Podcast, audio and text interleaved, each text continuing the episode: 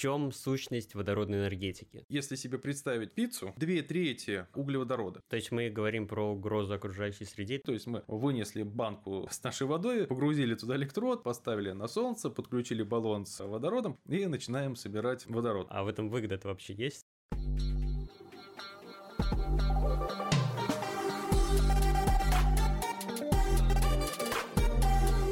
Всем привет, с вами инженерный подкаст и его ведущий Никаноров Александр. Сегодня мы поговорим о водородной энергетике, о том, что это такое и почему все говорят, что за ним будущее. Сегодня у нас в гостях аспирант Института Лаплас Алексей Соловьев, с которым мы обсудим, насколько правы эти все. Здравствуйте, Алексей. Здравствуйте, Александр. Сегодня мы поговорим о водородной энергетике в целом, такой, скажем, вводный курс, а в следующий раз поговорим непосредственно об исследованиях о водороде в Нияумифи, то, чем, собственно говоря, Алексей непосредственно занимается. Давайте начнем с такого вопроса. В чем сущность водородной энергетики? То есть я понимаю, что такое, например, тепловая энергетика. Мы там сжигаем условный уголь, получаем энергию и все. А что нужно сделать с водородом, или может даже не с водородом, чтобы мы могли назвать это водородной энергетикой?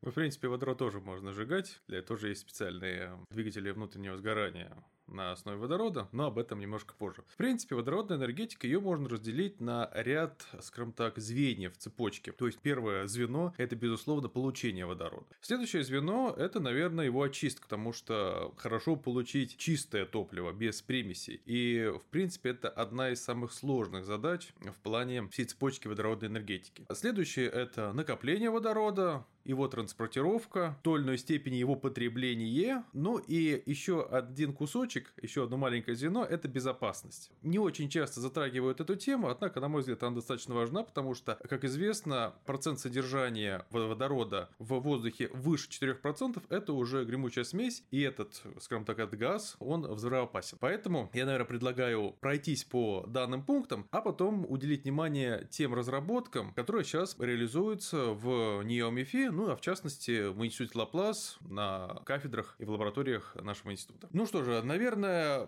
я обращусь к некоторой исторической справке, что сама водородная тематика, она, ну, скажем так, не новая. То есть, она появилась в 70-х годах прошлого века после первого нефтяного кризиса 1973 года. Он дал, скажем так, некоторый толчок поиску новых источников энергии альтернативных. Это первый, скажем так, первый столб, на котором, с которого началась водородная энергетика, а второе – это проблема больших озоновых дыр. Тоже эта проблема, скажем так, появилась, ну, обнародовалась где-то вот в 70-х годах, и тогда мировое научное сообщество, и не только, в том числе и экономисты, и так далее, начали искать, вот, может быть, можно найти какие-то альтернативные источники тем, которые есть. То есть мы говорим про угрозу окружающей среде, то, что мы ищем более экологический вид энергии? Безусловно, конечно. То есть это вот первый, скажем так, основной, основная причина поиска других способов первичных источников энергии. Если так вот посмотреть на сегодня сегодняшний день, то две трети от первичных источников, это примерно 66-67% приходится на углеводороды. То есть уголь, нефть, газ. Безусловно, нашу современную жизнь невозможно представить без них, однако у них есть масса, скажем так, отрицательных аспектов. Первый, наверное, такой, который мы знаем со школьных скамьи, это загрязнение. Примерно 15-17% приходится на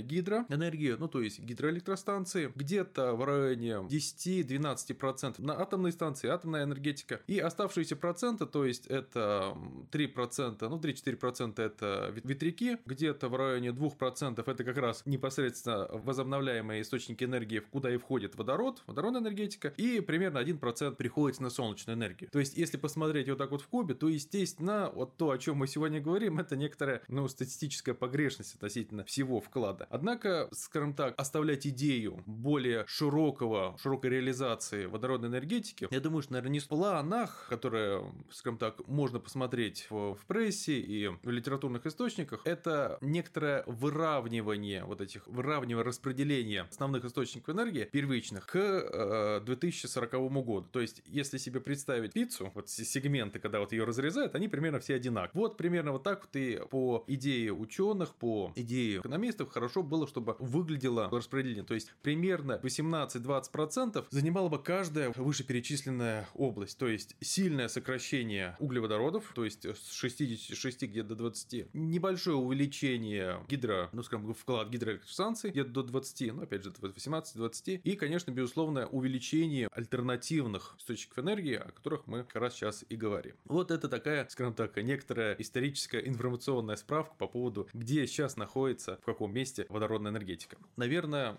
перейдем к способу получения непосредственно самого водорода. Тут, скажем так, первый в таких больших объемах водород получили из паровой фазы, то есть прогоняя воду через жерло пушки сильно нагрето. То есть это некоторое термическое превращение водяного пара в водород, то есть разложение воды. То есть, в принципе, можно в плане получения водорода выделить по разной номенклатуре, но мы сейчас разберемся. То есть это и термическое, и электрическое, и химическое, и биологическое химическое получение водорода, то есть вот по-разному можно. Из курс химии мы знаем, что водород можно в виде разных реакций получить различными способами. Но если посмотреть на эту проблему так более глобально, то получаем мы водород в промышленных масштабах двумя способами. Это первое, используя те же самые углеводороды, э, то есть это или уголь, или метан, или используя в данном случае воду. В плане воды, как я уже сказал, это могут быть термолиз водяного пара, то есть когда термически разлагаем воду, или самый наиболее экологически чистый способ – это катализ, то есть когда мы с помощью электричества, грубо говоря, разрываем э, молекулы воды и получаем два продукта реакции – это кислород и водород. Ну вот чуть позже про самый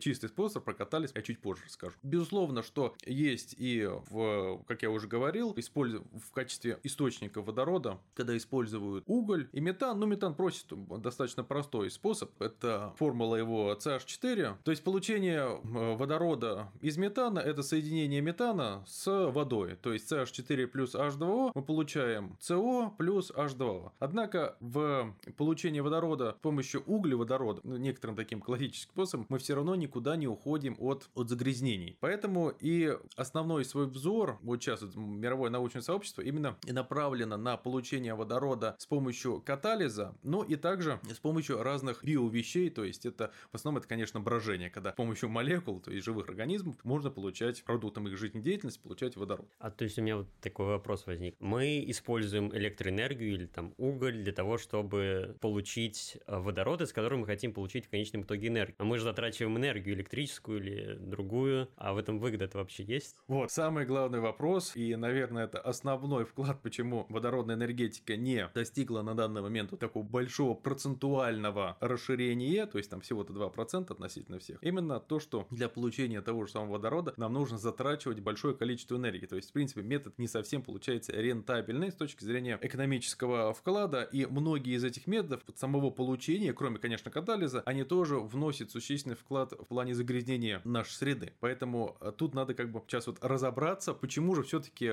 развивает эту тематику и э, в чем выгода. А я, кстати, еще вот добавлю, я слышал, что когда мы используем катализ для водорода, их выгодно использовать рядом строить атомными станциями, потому что электричество, ну, людям по большей части нужно днем, а ночью меньше нужно электричество. А на атомных электростанциях мы же не можем этот реактор убавить э, или подбавить, и он работает в постоянном режиме. Поэтому как бы днем он питает нужды людей, а ночью он как раз дает нам водород. Совершенно правильно. То есть это вот и есть один из главных преимуществ народной энергетики, что она является именно как накопитель. То есть мы накапливаем эту энергию, которую, в принципе, у нас в определенные моменты времени у нас является в избытке. Это, безусловно, это та мощность, о которой вы говорите, что а, в основном это относится к атомным электростанциям, где мощность, выделяемая, которую дает нам электростанция, ее невозможно, ну, скажем так, очень сложно менять в зависимости от необходимой нагрузки. То есть имеется в виду, что днем действительно потребляем больше, но ночью меньше и так далее, она как работала, так работает. И вот эти вот избытки энергии, которые мы получаем, э, можно ее, скажем так, переводить и накапливать в виде водорода. Сейчас, вот на сегодняшний день, достаточно малая доля от общей вырабатываемой энергии накапливается, всего примерно 5-7%. И из этих 5-7% только, скажем даже не так, 95-97% накапливается в виде э, гидроаккумуляторов. Ну, то есть вода поднимается на определенную высоту, там она какое-то время хранится, когда происходит некоторая нехватка энергии, она сбрасывается, ну и крутит турбин, то есть некоторые гидроаккумулятор. У водорода в этом плане, конечно же, есть ряд преимуществ. Во-первых, он самый легкий газ, и в плане накопления можно выделить, наверное, три основных способа. То есть первый из них это накопление в газообразном состоянии, но, естественно, в сжатом. То есть сейчас есть современные технологии, современные способы удержания, имею в виду, конечно, баллона, э, водорода при давлении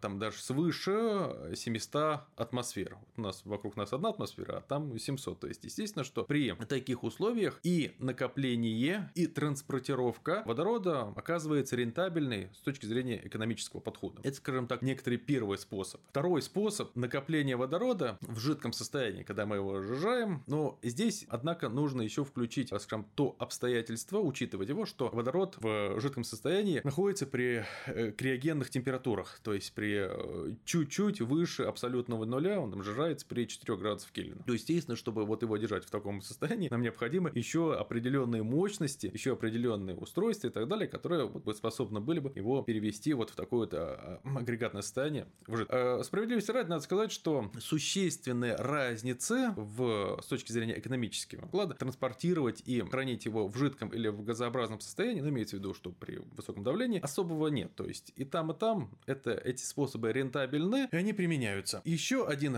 метод, третий метод, как хранят водород, это так называемый водород-металл. То есть есть определенные металлы, которые способны в своей структуре, в своей элементарной ячейке э, хранить, то есть определенное количество атомов водорода. То есть мы его, грубо говоря, при определенной температуре, обычно это, конечно, повышенная температура, материал наводораживается, он впитывает в себя как губка водород, температуру мы отпускаем, и водород остается внутри данного материала. Он там может бесконечно долго храниться. Когда он нам необходим, опять же поднимаем температуру, и водород из вот этой структуры выходит. Причем вот именно процент заполнения, он достаточно высок. Единственный минус вот этой технологии в том, что тот материал, который мы используем в качестве, ну скажем так, губки, он тоже, естественно, имеет определенную массу, и при перевозке, хранении и так далее, естественно, он заполняет как объем, так и его нужно включать в ту массу перевозки, которую необходимо затрачивать и так далее для вот хранения. Ну вот, в принципе, я обрисовал ту ситуацию, как хранят и в какой-то степени как перевозят водород. Я хочу вот еще один момент заметить. Возможно, наши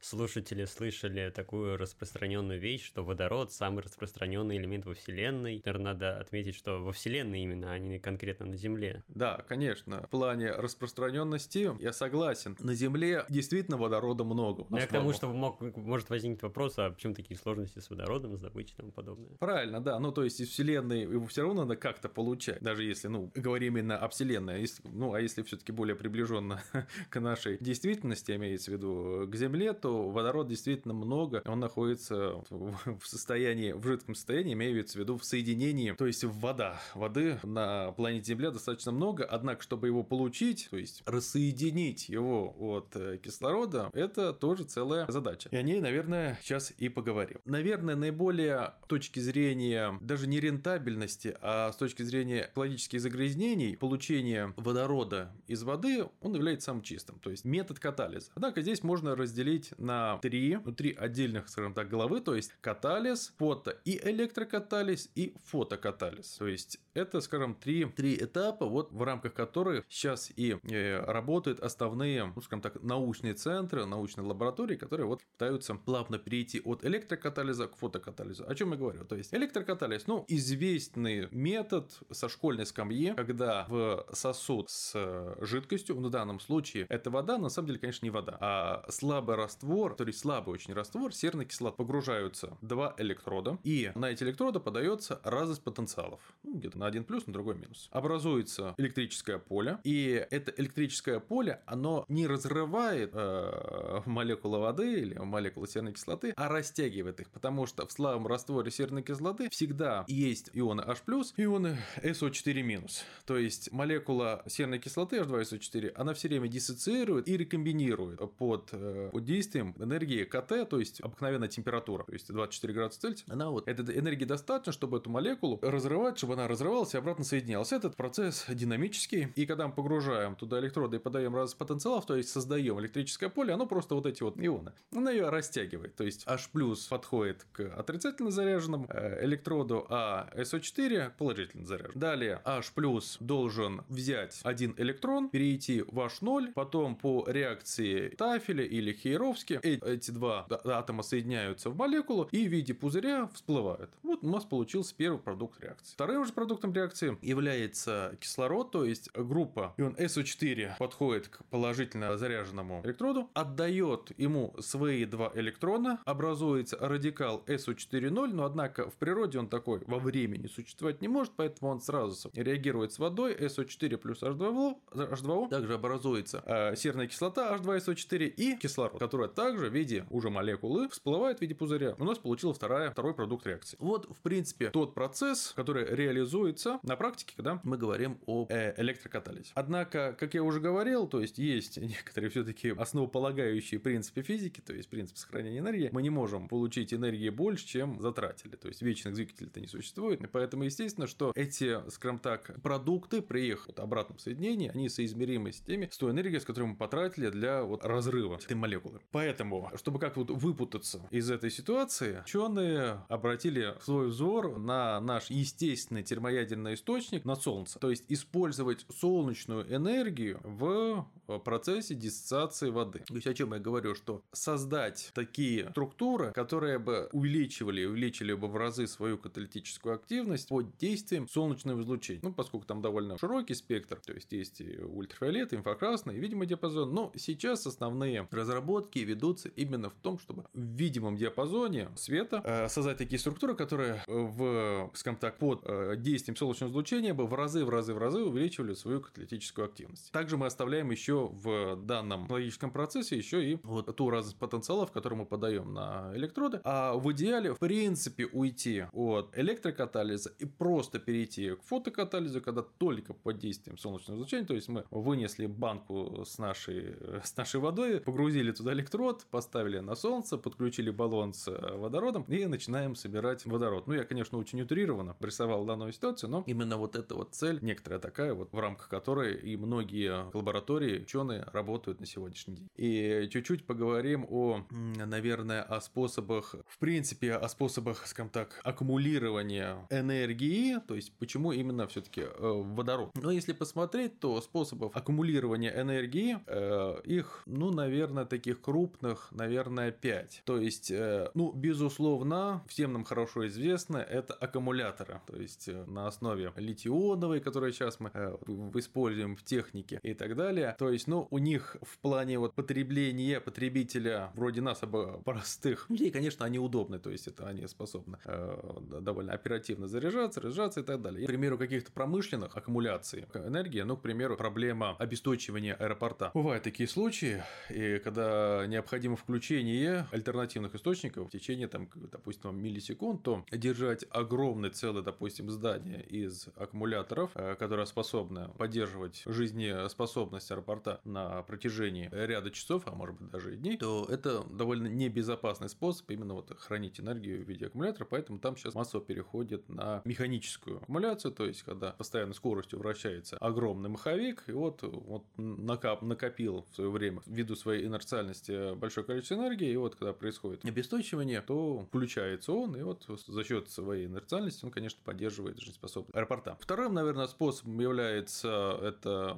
допустим, накопление в виде разных, в виде сжатого воздуха, в виде того же самого гидроаккумуляции, когда мы переводим или, допустим, вещество в разные агрегатные состояния, то есть, ну, допустим, воздух сжимаем и так далее, допустим, переводим вообще какие-то вещества в жидкое состояние, вот тем самым накапливаем энергию. Магнитное, допустим, накопление, это, ну, уже перехожу не, не, немного к, к экзотике, это вот э, всякие сверхповодящие элементы, это та же самая у нас, ну, об этом я, правда, говорил, то есть в плане батареи, там, суперконденсаторов, то одним словом, вот я примерно перечислил основные, и естественно, что в их число входит и непосредственно сам водород, именно как, как источник, как способ накопления энергии, если у нас уже есть какой-то избыток ее где-то, или это, допустим, на атомных электростанциях, или там гидроэлектростанциях или, допустим, использование солнечной энергии в качестве источника. Безусловно, как таковой водород нам, наверное, не очень интересен, ну, как обыкновенному потребителю, ну, что ну, водород, водород, некоторые элементы и так далее. Пускай он даже у нас вот в баллонах стоит и так далее, ну и какой нам толк от, от него. Поэтому, естественно, его нужно что-то с ним делать, чтобы получить от этого какую-то выгоду, имеется в виду, чтобы перевести в другой источник энергии, там, к примеру, в механическую или в электрическую. Ну, здесь можно выделить, наверное, два основных способа. То есть, первое – это обыкновенные двигатели внутреннего сгорания на принципе сгорания водорода. Здесь есть как свои плюсы, так и свои минусы. Безусловно, в качестве существенного положительного вклада можно считать высокую температуру сгорания водорода, то есть это порядка 2000 градусов Цельсия. Это примерно вдвое больше, чем э, температура сгорания бензина. Бензин сгорает примерно при 900. Естественно, что и при одних и тех же количествах, объемах, здесь мы видим заметный вклад водорода, заметное преимущество. Это первое и такое, наверное, основное, что бы хотелось бы отметить. Однако, с точки зрения экологии, тут э, нельзя так однозначно сказать, потому что, с одной стороны, безусловно, посмотреть логически, что ну, сгорает водород, то есть получается горение, соединение, то должна получиться та же самая вода. Однако, если мы процесс горения осуществляется на воздухе, то в воздухе у нас не только кислород, а очень много азота. И вот как раз при таких температурах э, образуются уже оксиды азота, которые и э, являются, скажем так, ну, ядовитыми газами, и э, их распространение вот так в атмосфере, ну, конечно, крайне-крайне не, нежелательно. Поэтому тут надо, опять же, подходить именно к процессу, как осуществлять процесс горения водорода. В принципе, его можно посмотреть, это очень красивый эффект, его можно увидеть, что называется в быту. Это когда поток обыкновенного молекулярного водорода просто из баллона направляются на платину, а платина в данном случае является хорошим катализатором. Обычно платину берут в виде губки такое, ну вот как такое пористое вещество, на него направляют поток водорода, и вот в этих вот, скажем так, в объеме этой платины происходит именно процесс горения. Красивый факел образуется. Ну вот именно так вот, то есть не нужно там никаких зажигалок или еще, то есть ну, в некотором привычном для нас образом, как происходит процесс поджига, а просто мы направляем на платину водород, и хопа, он начинает гореть. Вот, тем более повторюсь, что температура высокая, и есть и платиновые, извиняюсь, платиновые водородные сварки, которые не очень часто, но все-таки используются в промышленности. А, уважаемые слушатели, те, у кого дома есть молекулярный водород и платина, проведите этот эксперимент, да, можете его даже заснять и прислать нам в комментариях, чтобы все могли посмотреть на это. И э, вторым методом преобразования энергии уже сейчас непосредственно в электрическую это э, электрохимические генераторы, то есть когда в, некоторое устройство подается кислород и водород, в середине находит ионная мембрана, то есть происходит некоторое разделение, образуется некоторая замкнутая цепь, которая по внешней цепи текут электроны и как раз создает тот непосредственно ток, который нам необходим, а в качестве продуктов реакции также мы получаем воду. Вот как бы вот э, два типа, причем вот второй в плане химических генераторов, он более, ну сейчас более популярен, и причем их создают э, промышленно и пытаются внедрять, ну скажем так, в водородную, водородную промышленность. Там, конечно, тоже есть свои сложности в том плане, что сильно зависит от э, скорости диффузии, также сильно зависит, я имею в виду КПД данного устройства, сильно зависит от площади самого устройства. Э, известно, что вот эти все электрохимические устройства, они сильно зависят от физической, не геометрической, а метафизической площади тех элементов, где происходит непосредственно э, взаимодействие с газом. И тут эти проблемы тоже необходимо решать. Ну что ж, думаю, на этом мы закончим наш сегодняшний выпуск. Спасибо, Алексей, что пришли к нам. Но я с вами не прощаюсь, потому что в следующий раз мы снова с вами встретимся и поговорим уже непосредственно о том, что происходит в МИФИ касательно водородной энергии энергетики. А с вами был Никаноров Александр. До новых встреч. В следующих сериях. Лазер стреляет в мишень. Это не будет взрывоопасно. Произошел в камере небольшой взрыв. Как не экологично. А давайте попробуем поискать какие-нибудь другие способы. А что такое запрещенная зона? Народ, так сказать, присел. Какие шансы у России стать мировым лидером водородной энергетики? И, в принципе, все.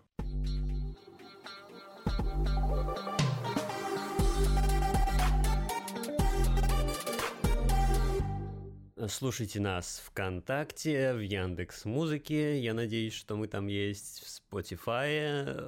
А, ну его вроде заблочили, да? Ну, в общем, ну где-нибудь-то слушайте.